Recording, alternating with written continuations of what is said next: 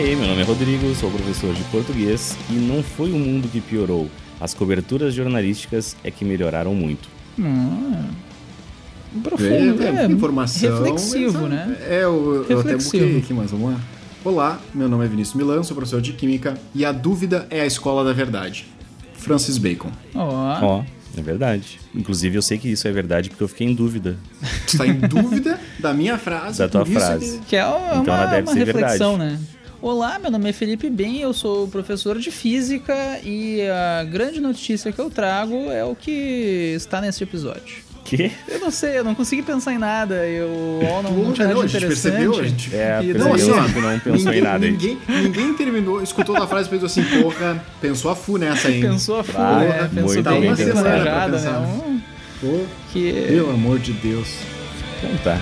Partiu o episódio? Partiu o episódio. Partiu.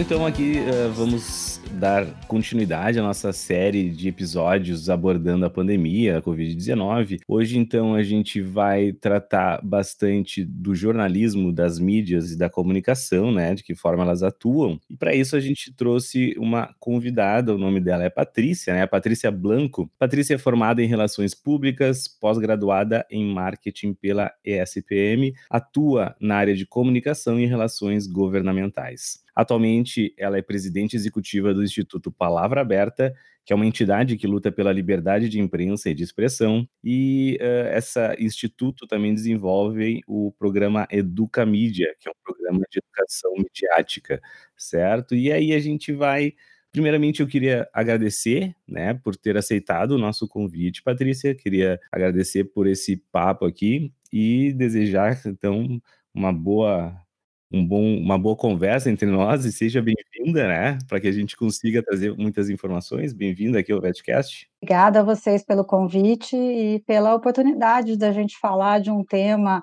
é, tão pertinente, tão importante neste momento, é, não só de coronavírus e de pandemia, mas neste momento onde a informação chega de todos os lados, né? E onde a gente tem que analisar bem essa informação para não cair é, nas famosas fake news e não entrar em ondas de desinformação, que é o que a gente tem visto tanto no Brasil todo, né? No WhatsApp, então, né? É, Mas eu queria.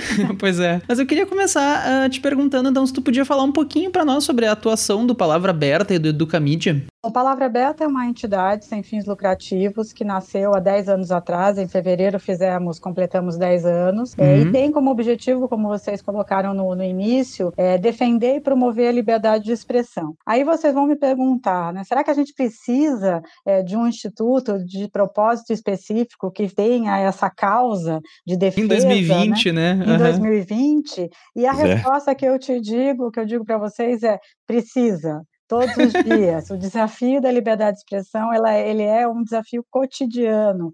É, todos os dias tem tentativas de cerceamento a essa liberdade que vem de todos os lados, né? e é, principalmente por grupos né, é, instituídos que acabam tentando é, cercear o seu pensamento é, diferente. Né? Se você não concorda com a, o que a manada está seguindo, com o que aquela opinião pública digital está seguindo, você acaba sendo sendo atacado, você acaba sofrendo uma censura diferente daquela que era da época da ditadura. Uhum. Então, é, hoje a função do Palavra Aberta é muito nesse sentido, né, de expor que liberdade de expressão é um direito fundamental, é um direito de todo cidadão, não é um direito é, dos veículos de comunicação, e sim da sociedade, e uhum. que a uhum. gente precisa atuar como é, é, defensores dessa liberdade, sabendo também utilizá-la corretamente.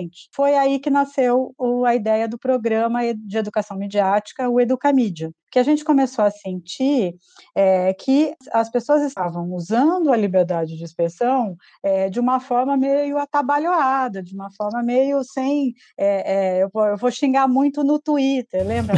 sim, sim. Uhum. Um ponto, pelo que eu entendi do que tu falou, é que hoje em dia, embora as pessoas não sejam impedidas de falar, apesar disso, elas sofrem ataques pelo que elas falam, né? Eu acho que esse é um dos pontos, se eu entendi direito. Sim, exatamente, né? O que a gente fala é o seguinte, que na época da censura, é, da censura institucional, lá da ditadura, você tinha um órgão governamental ligado uhum. ao, ao governo militar que ele ia lá e censurava. Né? Então, você tinha, uhum. era uma censura estabelecida e que você tinha os parâmetros, vamos dizer assim. É, no momento em que você é, não tem uma cultura né, da sociedade para o debate, o que, que acaba acontecendo? Você posta lá na sua rede social. Você fala assim: eu gosto do time X, né? Não vou nem entrar em times de futebol aí do sul, porque. Não precisa nem né, falar, mas. É, uhum. é, vamos falar do Fla-Flu, que está distante, né? De mim e de vocês. É, o Fla-Flu, então você, eu, eu sou Fla, aí o flu vai me atacar de todas as formas, inclusive ataques violentos, uhum, né? Que, é, é, que acabam é, exacerbando, né, aquela coisa do debate. Eu não concordo com você, ou você ou você é fla ou você não é ninguém, né? Sim. E aí isso acaba gerando uma autocensura. Por que, que eu, que sou flu, vou, vou postar o que eu penso? Não quero, não quero ser atacado, não quero é, postar meu ponto de vista, então eu acabo me isentando, ou saindo, né? É, dessa, desse debate todo. Então, é um processo de, é, que eu brinco que hoje todos, todas as pessoas que, que, que pensam diferente são sensores para a gente, né? Sim, Então, verdade. e querem colocar o pensamento único, né? Dentro dessa ideia que tu colocou de autocensura, né? Hoje em dia a gente tem o termo cancelado, né? A gente brinca aqui que na internet os jovens cancelar fulano foi lá e colocou a sua opinião na internet e aí ninguém, se as pessoas não concordam com a opinião dele, ele foi cancelado na internet. Né? Então cria, até se criou essa cultura entre os jovens do cancelamento, qualquer pessoa que se expõe ou escreve alguma coisa, né? Uma, uma expressão. Claro, muitas vezes acaba sendo ofensivo, né? Mas outras vezes não, né? Outras vezes apenas eh, só por não concordar com a tua ideia, a pessoa acaba sendo cancelada né? Então a gente tem esse fenômeno hoje em dia aí. E olha que fenômeno é, é interessante, assim, eu acho terrível, tá? Mas é, olha que fenômeno interessante. Eu não concordo com o que o pensamento daquela figura, eu simplesmente cancelo. Eu não busco é, entender o ponto de vista do outro e buscar e, e tentar uma, uma conversa, um diálogo para que a gente possa, para que eu possa entender o que ele pensa e também melhorar a minha visão sobre determinado assunto. Eu simplesmente tiro ele, cancelo ele, é, é, deleto ele da minha rede social, é, sem, que, sem pensar no, na conversa que pode ser, poxa, qual é a, a por que, que ele pensa assim? É, então, assim, a gente, a gente cancelou a cultura do debate, a cultura do, de, do diálogo. A gente simplesmente é, exclui aquele que não, que, que não pensa como a gente. A gente acaba tratando, assim, essa opinião contrária como nosso inimigo, né? E, e como inimigo pode tudo contra ele. Se ele é o teu inimigo, tudo é justificável, né? Então tu pode ter opiniões quaisquer, tu não precisa embasar as opiniões, tu pode inventar fatos, tu pode usar de subterfúgios diversos para descreditar isso. Então, essa questão assim, tudo pode quando ele é o teu inimigo, né? E aí também que eu acho que surge muito essa ideia do que tem hoje, assim, que digamos assim, está na moda, que são as fake news, né? Tu cria qualquer coisa para poder descreditar o teu, entre aspas, inimigo. E então eu acho que é aí que surge essa ideia da fake news. Assim. Sim, e mais, você usa de meias verdades, você usa de uma informação manipulada, de uma foto fora de contexto, né? De você é, é, constrói a sua narrativa para reforçar o seu ponto de vista. É, e aí, esse é o problema, quer dizer, é, quando a gente fala de fake news, é, é não é simplesmente dizer, ah, isso é fake news ou não. É, uhum. como né, é, a gente brinca no Educamídia que entre uma, uma notícia falsa e uma verdadeira, né, entre uma desinformação uhum. e uma verdadeira, tem 50 tons de cinza, né? Claro, claro, sim. Naquela brincadeira de que, assim, é um universo, porque você tem aquela feita, construída, totalmente falsa, e você tem aquela que tem assim frases, né, tiradas de contexto, é, é, que é só errada mesmo, né? uhum. ou só errada. Então, nesse sentido, e como nós vivemos uma sociedade hiperpolarizada, eu quero, o que, que eu quero? Confirmar o meu viés, confirmar aquilo que eu acredito, independentemente se aquilo é verdade, se aquilo é, vai prejudicar alguém e se aquilo vai trazer um bem-estar da sociedade, vamos dizer assim, né? Mas existe uma diferença, então, entre uma fake news e uma desinformação pura, digamos assim? Tem um estudo de uma americana ligada à Universidade de Harvard que chama Claire Wardle, e ela, ela, ela criou né, um, um diagrama no qual ap aparecem oito tipos, dentro do cenário das fake news, ou do, da, do ambiente de desinformação, oito, oito categorias, vamos dizer assim. Você tem desde a categoria daquele conteúdo realmente feito, totalmente falso, até aquele que é, que pode ser, por exemplo, um conteúdo que eles chamam de conteúdo impostor, que é, ele tem uma chamada atrativa, mas a hora que você clica no link, ele te leva para um outro conteúdo que não é aquele. Muitas vezes é um conteúdo para é, roubar os seus dados, é, para fazer você cair em algum tipo de, é, de conteúdo patrocinado, né? Então, você tem várias nuances. A Claire Warder, que é ligada ao Trust Project, que é um projeto internacional de verificação de conteúdo, montou esse diagrama com oito características. O que a gente coloca sempre é, se é fake, não é news. Então, a primeira coisa que a gente tem que colocar é se é falso, não é uma notícia, é algo, é algum uhum. conteúdo é, é, feito para fazer com que você é, acredite é, em determinadas narrativas que não são verdadeiras e que estão ali para desestabilizar alguém, algum sistema, alguma empresa e até a democracia. E no caso da, do coronavírus, a saúde pública, né? Então a gente pode dizer que notícia nunca é falsa, né? Então se é fake não é notícia, então se é fake não é news. Seria mais ou menos assim. Eu achei muito legal isso. É, exatamente. Porque, vamos considerar no que é uma notícia. Uma notícia, ela é baseada num fato. Uhum. E fato é então, é fato, exemplo, né? fato é fato. Né? Você não tem, por exemplo, ah, houve uma batida, é, um acidente de trânsito na esquina X com a rua Y. O fato é que houve o, a, o acidente. Aí você tem o, as diversas é, é, versões daquele fato. Mas o fato que começa né, e que dá início a toda a construção da notícia ela, ele aconteceu, foi uma, um, um, acidente de trânsito. Vai ter alguém, a testemunha A, vai dizer não, mas o culpado era o carro que vinha pela rua X e bateu no da rua Y. O cara que causou o acidente vai dizer não, mas a culpa foi do outro. E assim vai a construção né, das várias visões daquele fato. Mas a notícia nasce do fato em si, que é o acidente de trânsito.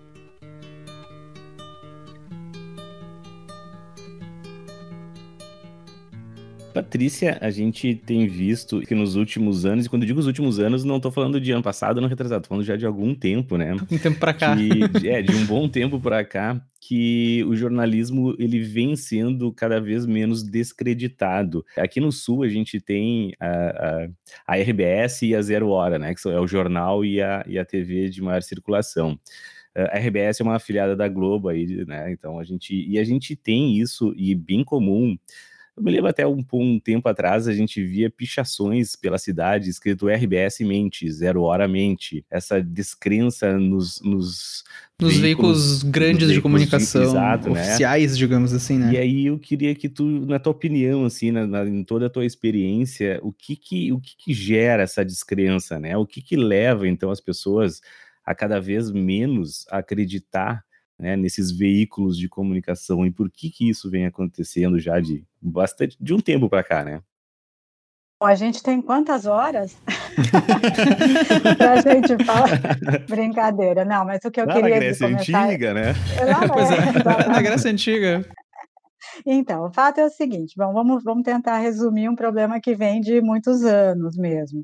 É, a gente, o que a gente chama, né, o que eu falo muito é que é, os, o, o, sistema, né, de, do jornalismo profissional, dos veículos de comunicação, é, vive uma tempestade perfeita, né? Primeiro, é, é, a gente não pode é, dizer que os ataques à imprensa começaram no dia 1 de janeiro de 2019, tá? né, com a ascendência do, do, do, desse governo que está aqui. Então, a gente, a gente tem que considerar o seguinte: durante 30 anos, né, de, desde o do golpe, desde a do, da, da, ditadura, é, vinha um questionamento muito grande sobre a independência dos veículos de comunicação tá, e a independência do jornalismo. Eh, do, dos jornalistas ligados a esses veículos. É, junto com, essa, com esse questionamento e com essa crítica muito forte colocada pela, é, pela academia é, né, e por agentes que eram contrários à atuação do veículo de comunicação, você teve, com a chegada da internet, uma mudança radical no modelo de negócio dos veículos de comunicação. A gente passou de uma comunicação unidirecional, então, de poucos veículos para é, toda né, a sociedade, aqueles grandes veículos de massa, é, que tinha lá, que falavam, então você esperava aquele determinado jornal, você esperava, você recebia, a informação vinha de poucos para muitos. De repente, você abre a possibilidade de uma comunicação multidirecional, plural, cheia de novos agentes que começam a questionar o status quo dos veículos de comunicação.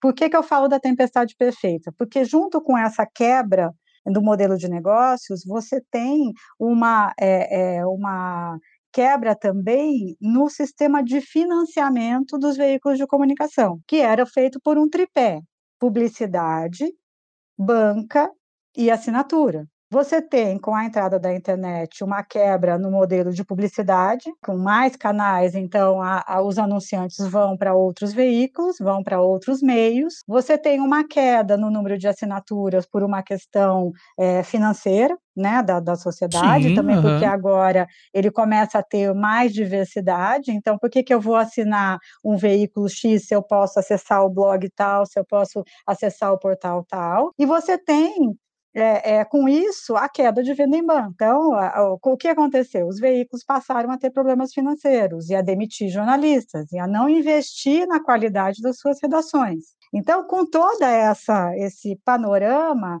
né, e com o advento das redes sociais, no qual muitos acreditam que falam diretamente com o público sem ter o filtro do jornalista, né, sem ter o intermediário que não que faz perguntas difíceis, né, e que que tem aquele processo, a gente tem essa tempestade perfeita. Então, dentro desse processo, é, tem ah, tem um ponto também que eu queria lembrar, que é nesse contexto é, existe a falta de entendimento do papel do jornalista. Né? O que, que é o jornalista? O que, que o jornalista faz? Por que, que ele é aquele chato que faz perguntas difíceis e que é, sempre quer ver o lado, o, o, lado negativo da coisa? Porque, na verdade, dele, né? É o papel dele. O papel do jornalista é investigar, é perguntar, fazer aquelas perguntas que nós, cidadãos né, de outras profissões, não conseguimos fazer. Então, por exemplo, você tem ah, o, o, aquele aconteceu um, um, é, um problema com um trem do metrô. E aí a pergunta do jornalista é: quando vai ficar pronto? Quanto custou o conserto? Qual foi a, a, a, forma como o governo encontrou? Como vai ficar a população que está sem esse trem? Né? E assim, então são perguntas chatas, né? É, e aí, mas para a sociedade, esse papel do jornalista ele é extremamente importante, porque é ele quem vai investigar o poder, é ele quem vai é, denunciar, por exemplo, que o, o, farol daquela, daquela rua onde teve aquele acidente falhou e por isso causou o acidente. Então, é, é esse entendimento do papel do jornalista é que a gente precisa resgatar.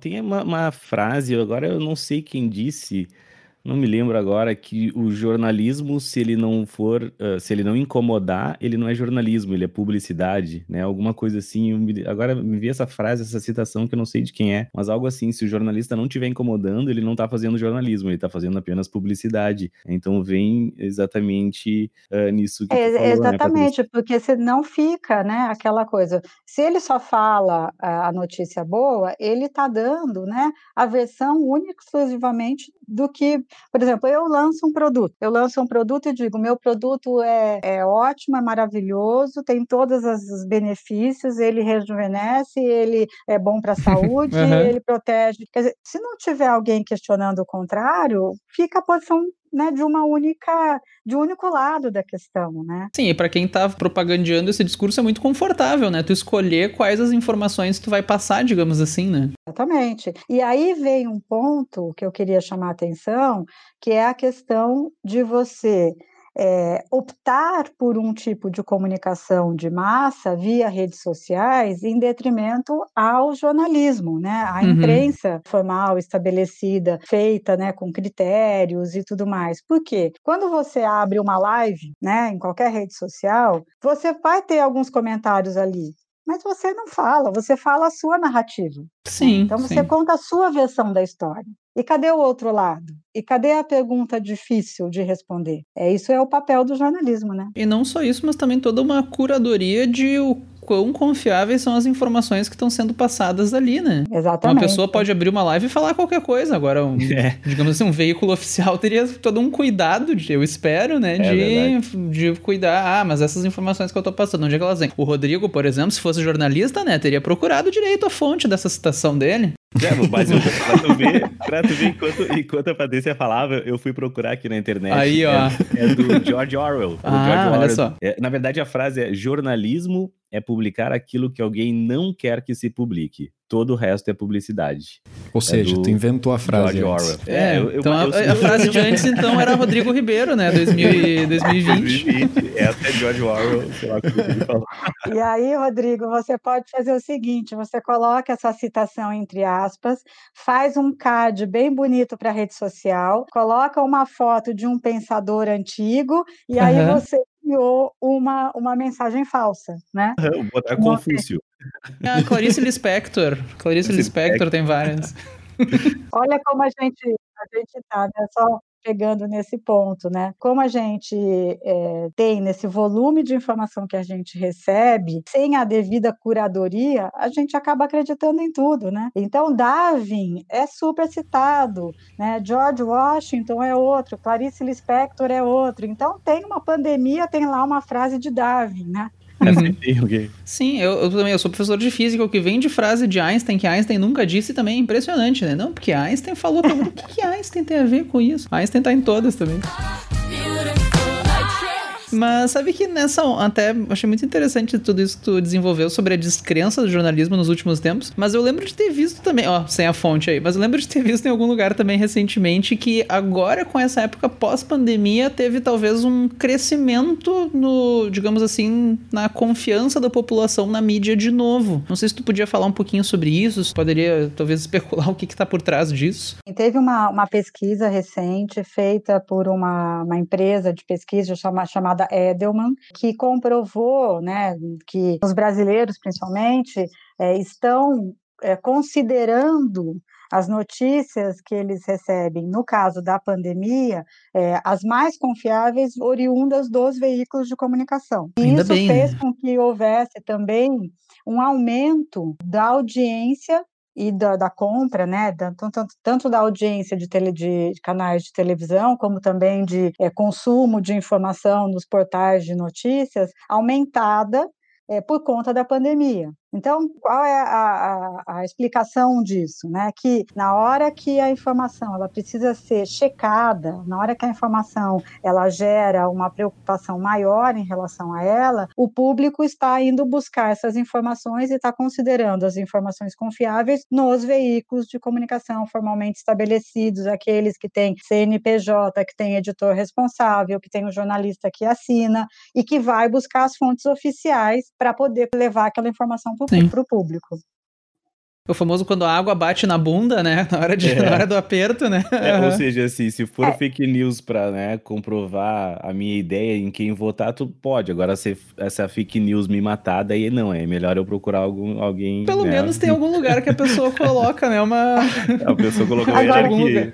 É o paralelo é. da ciência, né? Quando tá acontecendo uma coisa muito parecida, pessoal tá começando a acreditar novamente na ciência, né? E olha que coisa interessante, né, Felipe? Uma coisa é, é que assim a gente sempre, né, e no Educamídia, muitas das coisas que a gente coloca é a comprovação científica. O jornalismo, ele tem uma ciência na elaboração daquela matéria. A, a ciência tem, segue protocolos. Então, é, vamos buscar essas, nessas fontes a informação confiável. E aí o que, o que a gente começa a sentir é que você tem uma, é, se durante anos, né, e a gente sentiu, vamos considerar os últimos três anos, o que foi o questionamento ou a negação do, do aquecimento global. Né, o que foi a, a negação da, da, eficácia das vacinas, né, o que Sim, né, uhum. a, a, o terraplanismo. Tudo isso são questões que negam a ciência, né?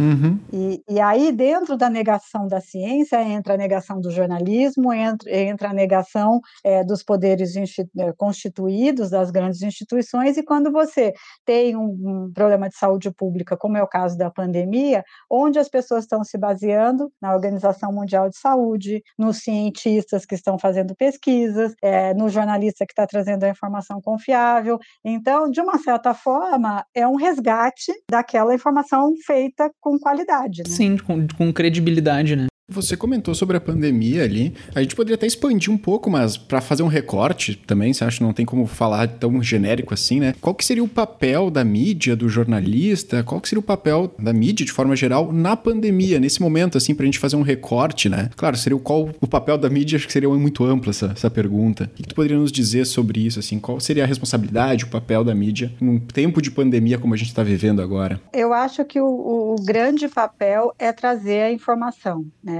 Uhum. é, mais próxima possível da realidade. Por exemplo, é fundamental que o jornalismo, que a imprensa, que a mídia estabelecida consiga trazer, por exemplo, os dados, né, os números né, em relação à contaminação, os números de motos, o investigue o que está acontecendo de fato nos hospitais, trazer esses dados até para auxiliarem né, o cidadão na hora de pensar, por exemplo, ah, o, o isolamento social é importante ou não? É, a gente vai para o vertical vertical para o horizontal, quer dizer, até para ajudar a gente, eu digo todos nós, a fazer escolhas, a saber e apoiar, por exemplo, é, aceitar determinadas imposições do, do governo, por exemplo, de não sair de casa. Ué, mas por que, que eu, não, eu não posso sair de casa? A mídia pode trazer esse papel de informação. Olha, você não pode sair de casa porque veja o que aconteceu em Nova York, né? Lá teve um contágio assim, já morreram não sei quantas mil pessoas. Então, é trazer essa informação né, diária, bem apurada, feita com método, sem histeria, porque informação não é histeria. Né, e aí entra um ponto que eu acho que é fundamental é, para, né, voltando à questão da educação midiática, que é o papel do cidadão na hora de consumir essa informação. É ter uma análise crítica da informação que ele está recebendo. É saber interpretar aquela informação, não simplesmente comprar aquilo como sendo a única voz, né, buscando outras fontes, né? A gente chama, né, que, que é importantíssimo que do mesmo jeito que a gente tenha uma dieta nutricional rica e variada, a gente tem uma dieta informacional plural, diversa, variada, né? Ah, feita analogia, de todas né? as tintas, né? Então acho que é, é, a imprensa tem esse papel hoje de dar luz aquilo que realmente está acontecendo. E nessa, indo para essa linha, né, que tu falou de plural, de uma dieta plural de informações, né? A gente tem nas BNCCs, né, que é o, a Base Nacional Comum Curricular, tem ali uma das habilidades para o sexto ano, se não me engano, lá para o sexto ano, que é reconhecer a impossibilidade de uma neutralidade absoluta. Já que, né, se a gente existe essa impossibilidade de neutralidade absoluta e o pessoal lá do, do Educamídia, né, tem esses... Isso é bem importante, até a gente vai deixar o site ali depois, a gente vai deixar nos cards para o pessoal acessar, tem muito material interessante sobre isso, mas reconhecer a impossibilidade de uma neutralidade absoluta, não tratar a notícia como sendo uma única verdade e, como tu disse mesmo, né, beber de várias fontes aí para a gente conseguir, enfim, ter a nossa ideia, pensar exatamente, não absorver uma única ideia, né? Então acho que isso é bom, isso é plural, isso faz bem para o debate e vai na contramão daquilo que a gente estava falando do cancelamento, né? Então quanto mais informações, e a gente saber que, cara, se tu assistir só um veículo de informação, tu vai ter uma única um único viés, um único ângulo daquela informação, né? E tu, e tu aprender, e já desde, pelo menos na base nacional comum curricular, já desde o sexto ano, sexto ano ali, a criança tem 11, 12 anos, já saber que não existe uma imparcialidade total, né? Não existe uma imparcialidade 100%. Sempre a escolha das palavras vai trazer com que, né, faça alguma diferença. Então, ter essa pluralidade eu acho bastante importante. E você colocou num ponto que é muito importante, né? É, todos nós, e o jornalista também, tem histórias de vida, tem crenças, tem, como que eu posso dizer, experiências diferentes em relação a, to, a tudo. Cada um é, tem uma personalidade. E é muito difícil você é, escrever um texto sem, né, nessa escolha de palavras, sendo totalmente é, limpo, né? Não é dois mais dois igual a quatro. Você não tem uhum. essa coisa é, racional. Você tem um, um, uma, uma pequena subjetividade. É claro que o jornalista né, e o veículo de comunicação, que segue uma linha editorial, ela tenta, né, de toda forma, conter essa, essa subjetividade na verdade dos fatos, né, na análise pura e simples daquele fato. Mas a grande questão, e é por isso que é importante ter essa dieta variada, né, ter esse consumo de informação diversa, é justamente porque o cidadão bem informado, aquele que sabe e que consegue interpretar o conteúdo que ele recebe de diversas fontes, ele vai ter uma, um empoderamento, né? Essa palavra é uma palavra da moda, mas ela reflete bem isso. Sim. É, ele vai estar empoderado para ter a sua própria opinião, sem seguir aquele efeito manada, né, do seguidor do fulano de tal, né, do blogueiro X, do, né, e, e, assim por diante, né, aquele efeito manada raso, né, Sim. Ah, o cara falou que o Flamengo é bom, então eu sou Flamengo. Não, né? Peraí, vamos lá, né? Sim, tem que ter um certo senso crítico, né? É dentro da, dentro da linguística, né, tem uma área que trata da análise do discurso e existe uma máxima, né? O conceito do discurso que não existe discurso 100% imparcial, né? Bem como tu falou, todo mundo tem o seu background, né? Tem uma experiência de vida, uma bagagem que vai trazer uma escolha ali, por menor que seja, né? Eu acho que quando o jornalista, os veículos de comunicação trazem as notícias, eles tendem, né, a ser o mais imparcial possível possível, mas é importante a gente saber que essa imparcialidade nunca é absoluta, né? Nunca é 100%. Então, por isso a importância de uh, verificar várias fontes, né? O que é diferente, talvez, de dizer que a informação não é confiável, né? Acho que a gente tem que fazer essa distinção, né? Não, não. É Entre é os fatos e a, o viés do cara ao analisar os fatos são ter uma distância, né?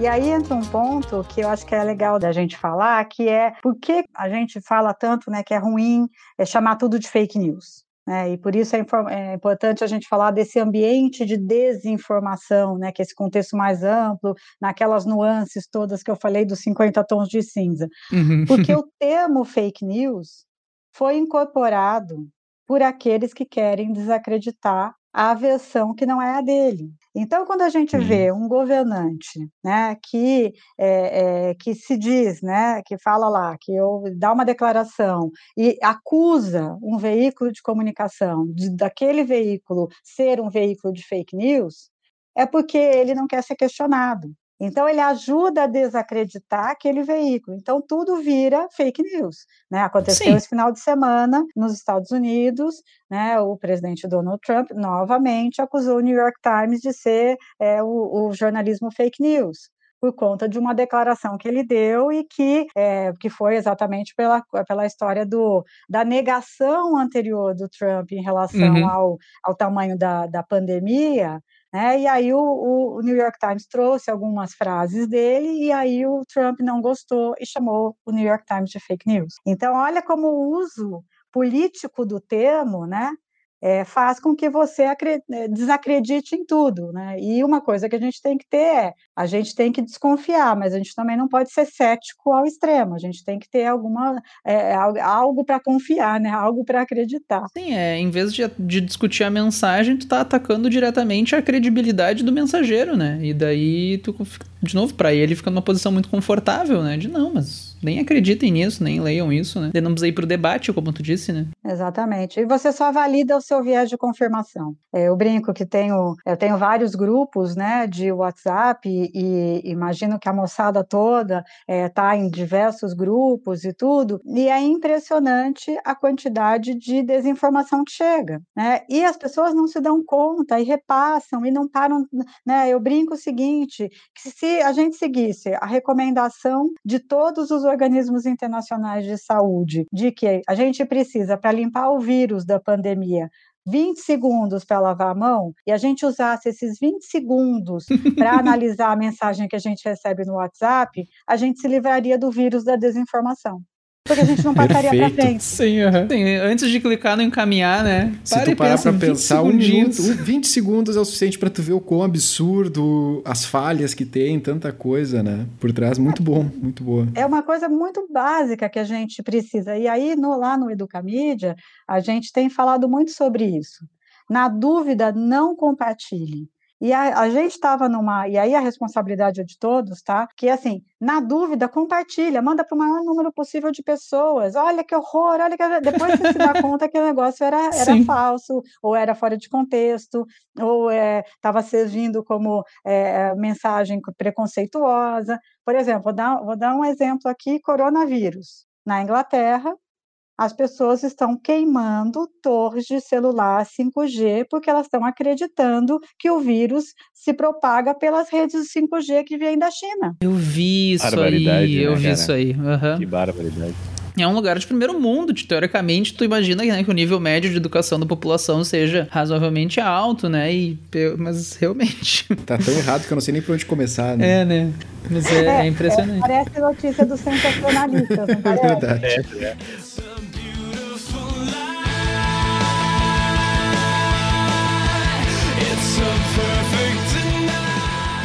Patrícia, tu, fala, eh, falou agora, né, de ah, compartilhe o máximo possível, né? E eu me lembrei que isso é né, é uma marca até de fake news.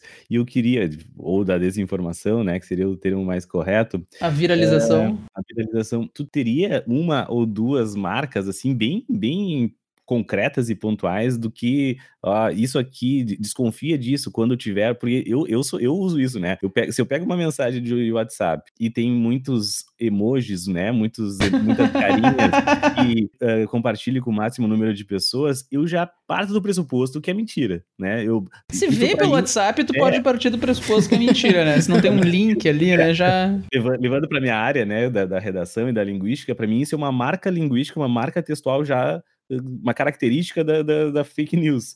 Né? O, que, o que a gente poderia ter como outras marcas, outras características? Eu diria até gênero, a gente pode até colocar isso como um gênero textual, né? O gênero fake news, ele tem um gênero, né? Ele tem muitos emojis, muitas caps lock e tal, então teria algumas marcas? Teria, sim. Você falou em duas que são muito importantes. Letras garrafais, caps uhum. lock, né? Aquela coisa assim que gritante. Um atenção, desespero por chamar atenção, né? Alerta, né? Aquela, aquela, aquele título totalmente sensacionalista, totalmente né, de alerta. Então, chegou a mensagem em, em letras garrafais muito adjetivada, não repasse. Cheque antes. Por quê? Notícia não adjetiva. Título de notícia de jornal não tem adjetivo, tá?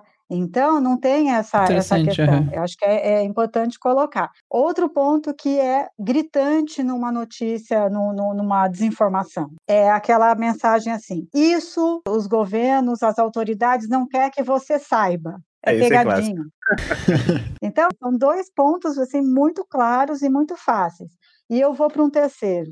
Gente, áudio é a coisa mais complicada de você checar a autoria. Então vem assim, áudio do doutor é, Fernando Fundação ah, das Plantas. Por que que o doutor fulano de tal, chefe do departamento de infectologia da Universidade de, de Oxford, vai parar uhum. para gravar um vídeo para mandar para a turma dele de hidroginástica para alertar que está tá tendo alguma coisa.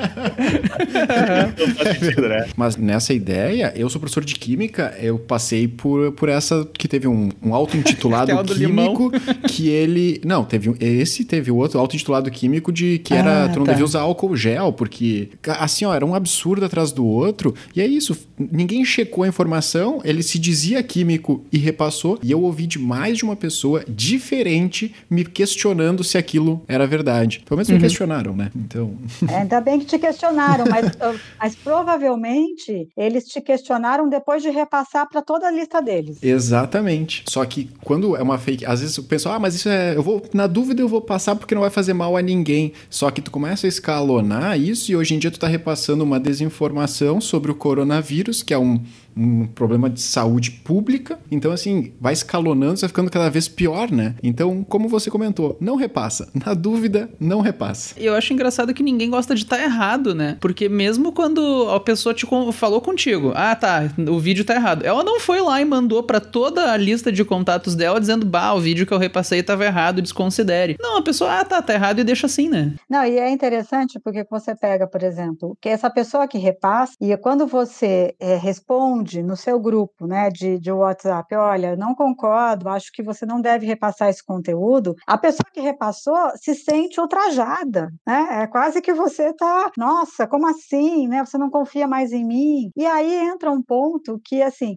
por que, que a gente acredita na tia da amiga da irmã do meu marido que me mandou a mensagem, né? E não acredita no jornalista que faz Sim, aquela uhum. matéria na porta do hospital, ou na porta, ou com o cientista tal, ou com o, o físico X. Que aí entra a questão da, da, da validação, né? Do, do seu núcleo mais, mais próximo, você tem um elo de confiança com a sua tia que parece que a sua tia é mais confiável, é mais próxima de você. Isso já acaba caindo na hiperpolarização que tu falou ali no começo do episódio, né? Então, se a pessoa manda uma fake news, tu só diz, olha, eu acho que isso é falso, né? Fui checar e é falso, tu já cai pro lado do inimigo, né? Cai nessa uhum. hiperpolarização. Ah, é porque tu é comunista, né? Se tu fala, olha, eu acho que, né? E, e a pessoa, como assim? Eu, comunista só porque eu tô dizendo que tá, é falso isso aqui, sabe? Sabe? Então cai nessa hiperpolarização, né, que tu tinha dito. É. Não, e hoje nós somos todos comunistas, gente. É assim, né? Porque é você... você questiona, né, uma, uma declaração da Organização Mundial da Saúde, né, pro, é, assim, né, se você segue a Organização Mundial da Saúde, você é comunista. Uhum. É, que absurdo absurdo, né? É, o fato, gente, é que a gente, é, assim, é, eu, a gente brinca e tudo, mas eu acho que são dois pontos que são muito importantes da gente colocar. É, primeiro que desinformação pode matar. Tá? E pode matar é, é, no sentido no sentido de matar mesmo, né? Você pode morrer por conta de uma desinformação. No Irã, por exemplo, mais de 40 pessoas morreram porque tomaram uma composição de álcool com uma, era uma coisa lá, uma cura para o coronavírus, e que é, é, acreditaram no boato é, que disseminou nas redes sociais, tomaram aquele líquido e vieram e morreram. No caso das vacinas, a gente tinha erradicado o sarampo no Brasil e por conta da negação da eficácia das vacinas, a, a, o sarampo voltou. Então, olha o risco que a gente tem e mata também no sentido é, de você acreditar, é, por exemplo, em casos de é, da que aconteceu aqui em São Paulo, numa cidade do Guarujá, que a mulher foi acusada de fazer magia negra, a mulher foi linchada até a morte. Então, quando a gente fala sobre essa questão da, da desinformação, não é só o meme engraçadinho que a gente recebe, não, é a informação que realmente transcende as redes sociais, transcende o universo é, digital e vai para o mundo real. E é nesse mundo real que a gente vive, né? felizmente ou infelizmente, né? Palavras geram ações, né? Pois é, eu acho que como tu disse, a gente tem que encarar hoje em dia cada mensagem que a gente compartilha como ir e tossir na cara da pessoa que está recebendo essa mensagem, né? É bom tu ter bastante certeza do que tu está fazendo antes de mandar essa mensagem, né? Exatamente. E um ponto que eu queria completar, só, desculpa, eu estou me alongando, mas é, a responsabilidade de cada um de nós. Porque todo mundo fala, não, a culpa dessa disseminação de conteúdo falso, de desinformação, é, são, é dos robôs. Né? Os robôs têm culpa. Só que o robô ele começa a atuar depois que aquele conteúdo já ganhou uma, um certo impulso. E esse impulso ele é gerado pelo ser humano, por nós que estamos impulsionando esse, esse, esse conteúdo. Ele só viraliza, ele só chega e, e sai, né, e vira top trends do Twitter por uma ação nossa, uma ação humana. Né? Então, nossa responsabilidade é, é total nessa, nesse ambiente informacional.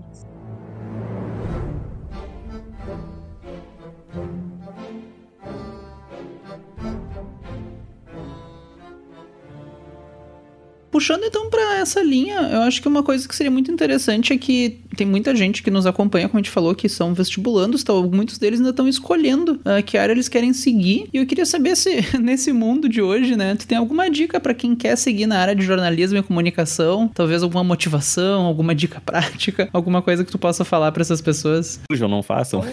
é, não assim. façam. é, bom, primeiro eu sou relações públicas, né, uhum. formada em comunicação, vivo no mundo do jornalismo jornalismo, é, nunca trabalhei em redação, mas Sim. já fui, trabalhei uhum. com assessoria de imprensa, fui dessa na área de comunicação, então está no meu sangue. Então dizer não faça, eu não farei, tá? Uhum. Até porque, assim, o que, que eu vejo? É, que o, o jornalismo tem um papel fundamental na sociedade. É, então, ser jornalista é uma, é uma profissão extremamente importante, extremamente relevante, principalmente se a gente quiser manter o ambiente democrático que a gente vive. Então, o, o jornalismo hoje, ele tem essa, essa função, ele mudou muito o formato, ele mudou a forma como é, é, é o jornalismo se dá né? É, você tem hoje, é, e aí a internet trouxe uma coisa que foi fantástica, foi a possibilidade de novos entrantes. Quantos novos canais né, de comunicação, de feitos por jornalistas, nasceram na era, é, na, na, nesse, nesse, são nativos digitais. Né? Eu posso, te, posso listar 10 veículos. O desafio para toda a profissão na área de comunicação é monetização. Né? Como que você vai rentabilizar o seu negócio na medida em que a sociedade não valoriza né, a, a profissão de jornalismo e não quer pagar pela informação. Uhum. Então aí tem esse, a gente vai precisar melhorar essa monetização da profissão. Ah, interessante. É tipo professor, né? A gente está fazendo faculdade de licenciatura ali, tu sabe que tu vai trabalhar e mas receber tu já não sabe muito bem, né? Então o jornalismo está mais ou menos nessa é. área aí.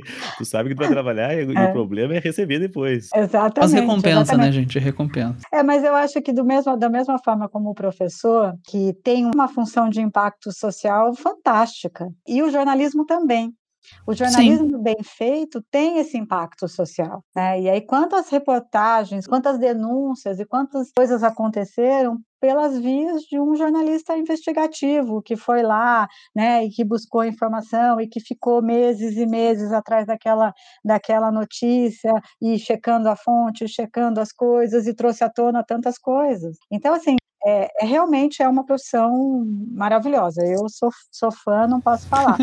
Eu coloco sempre é a questão do, é, é, do outro lado da moeda, né? Hoje, Sim. por exemplo, o jornalista ele é atacado na rua. É, você vê o que aconteceu recentemente com aquela jornalista da Folha de São Paulo, a Patrícia Campos Melo, o que aconteceu sim, sim. com a Vera Magalhães e outros tantos comunicadores, né, jornalistas que sofrem assédio na rua. Por quê? A sociedade não entende papel do jornalista que é matar o mensageiro e não a mensagem. Embora não sejamos valorizados, mas somos essenciais, né? Tanto professor escritores quanto jornalistas e pois é. pessoal que trabalha na comunicação. Exatamente. acho que a gente está chegando para o fim, né? Estamos aqui uma horinha de conversa. A gente teria tranquilamente mais umas duas horas, né? Mas muita coisa para falar. Mas eu acho que é isso, né? Queria agradecer, então, a mas agradecer muito. da Patrícia aí. Olha, muita informação, muito legal.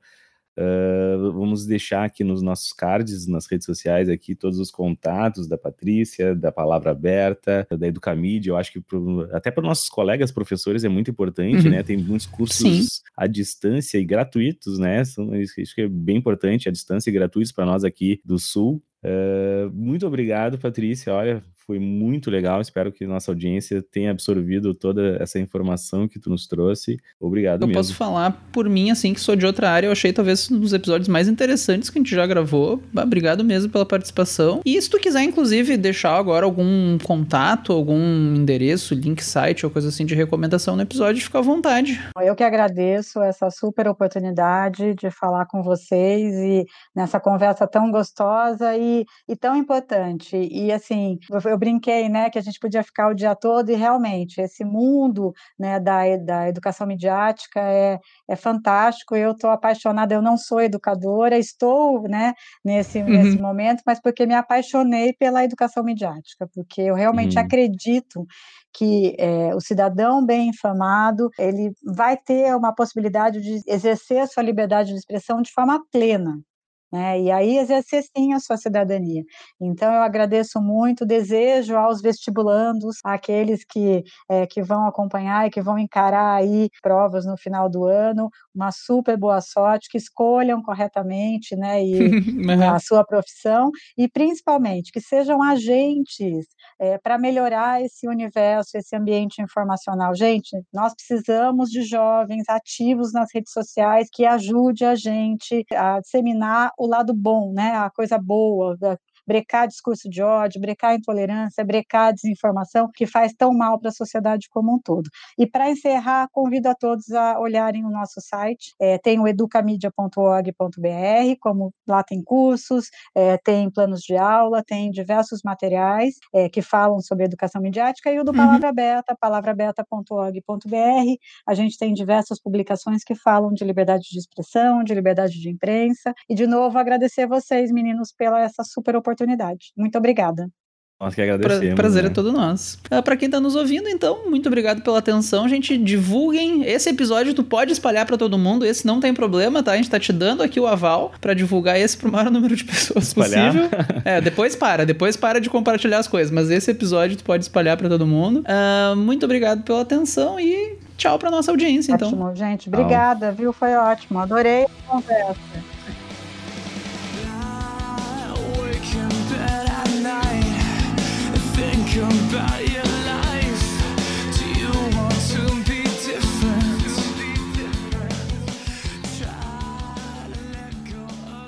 Então tá, tem um abraço para dar, né? Faz tempo aqui que a gente não manda abraços na nossa sessão, abraços do bem. A gente tava meio, né? A gente tava meio. Ela voltou, voltou né? a sessão, abraços aqui do no bem. Fim, assim, ó, bem escondidinha. É, e o vai Sutil. tomar no cu do Vinícius né? Era do Rodrigo, não vem? Era meu. Então tá. Cara, o Vitinho, nosso fã número um desde sei lá, desde 2019, Vai eu dar acho. briga chamar de fã número um É, pois é, complicado Hoje em dia, é, não, por que, que ele é o fã número um? Não porque... Porque ele foi o primeiro. Porque ele foi o primeiro, exatamente. ele foi o nosso primeiro fã, nosso embaixador do Vestcast em Portugal, né? Lembro que ele tá lá em Portugal estudando Direito na Universidade de Coimbra e ele só passou lá porque ele escutava o Vestcast, né, cara? Graças ao Vestcast. Exatamente. Claro, foi pré tinha uma opção ali. Você, se tivesse quieto, sim, aprovado. Aprovado, aprovado em, lá, sim, né? Então, foi na entrevista, né? Quem quiser estudar em Coimbra, né, tem que dizer que escuta o Vestcast. Mas brincando, então, o Vitinho, ele continua nos escutando mesmo. Acho que já tá no segundo ano já lá, estudando lá. E ele pediu, mandou um, uma mensagem para nós aqui pedindo um abraço de novo, né? A gente já mandou acho que uns 3, 4 abraços pra, pro Vitinho na história do Westcast e, e acho que nada mais né, legal do que a gente voltar com a sessão Abraços do Bento que mandando um abraço pro Vitinho, nosso embaixador Westcast em Portugal. Abraço, Vitinho, saudade, guri. Abraços, sorraios. um abraço, né? Pô, é, acho que é o, é o ouvinte mais antigo, né? Que, eu acho que, mantém, que sim. Certamente mais do que a mãe do Rodrigo. Mas eu acho que ele começou antes. Começou antes. Começou. Certamente Vitinho, ele ouviu mais do que a é gente, porque a gente não fica ouvindo, né? Então. Não, não. É verdade. O Vitinho é Nahriman também. Vou aproveitar. O Nahriman não pediu, mas eu vou mandar um Vou mandar um abraço pra Nahriman também, porque faz tempo que é. Eu acho que ela nem escuta mais, pra ser bem sincero. Eu queria mandar pra, Mas... pra mãe dela, então vai tomar no cu do Rodrigo, né? Ah, é pra mãe da Nahriman. É verdade. Essa história é muito boa.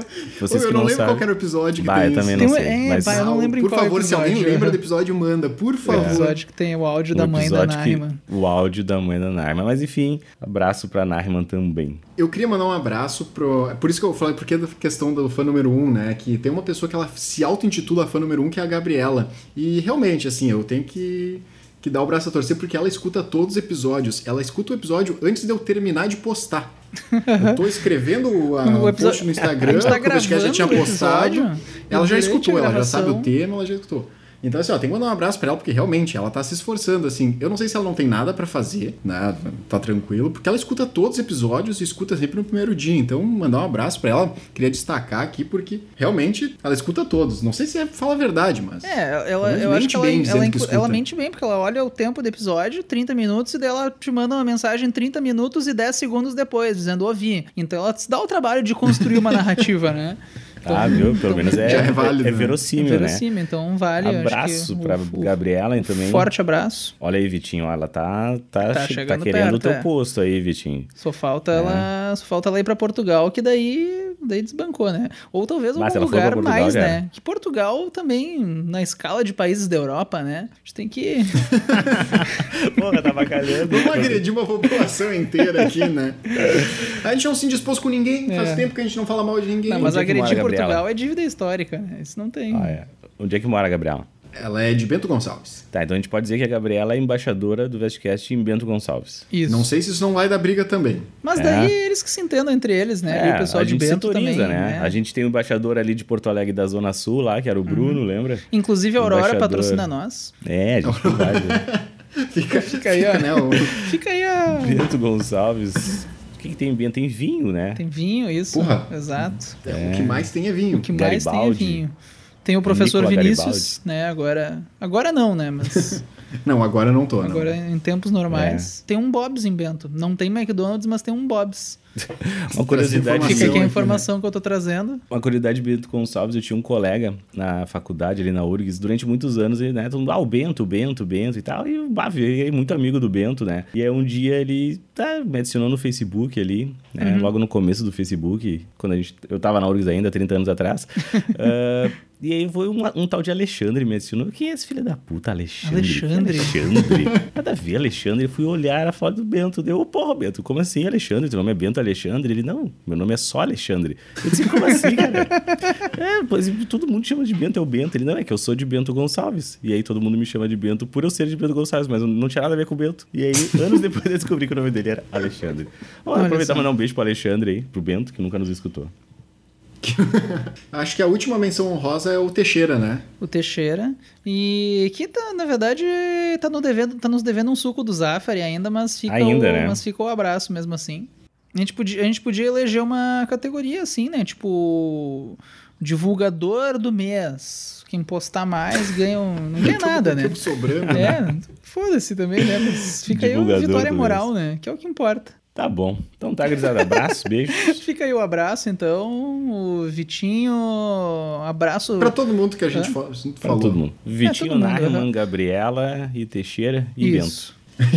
E Bento. Alexandre. Fica um abraço honroso pro Bento também. Pra cidade e pra pessoa, né? Pros dois. Pros dois. Falou! Ah, falou, abraço. Abraço.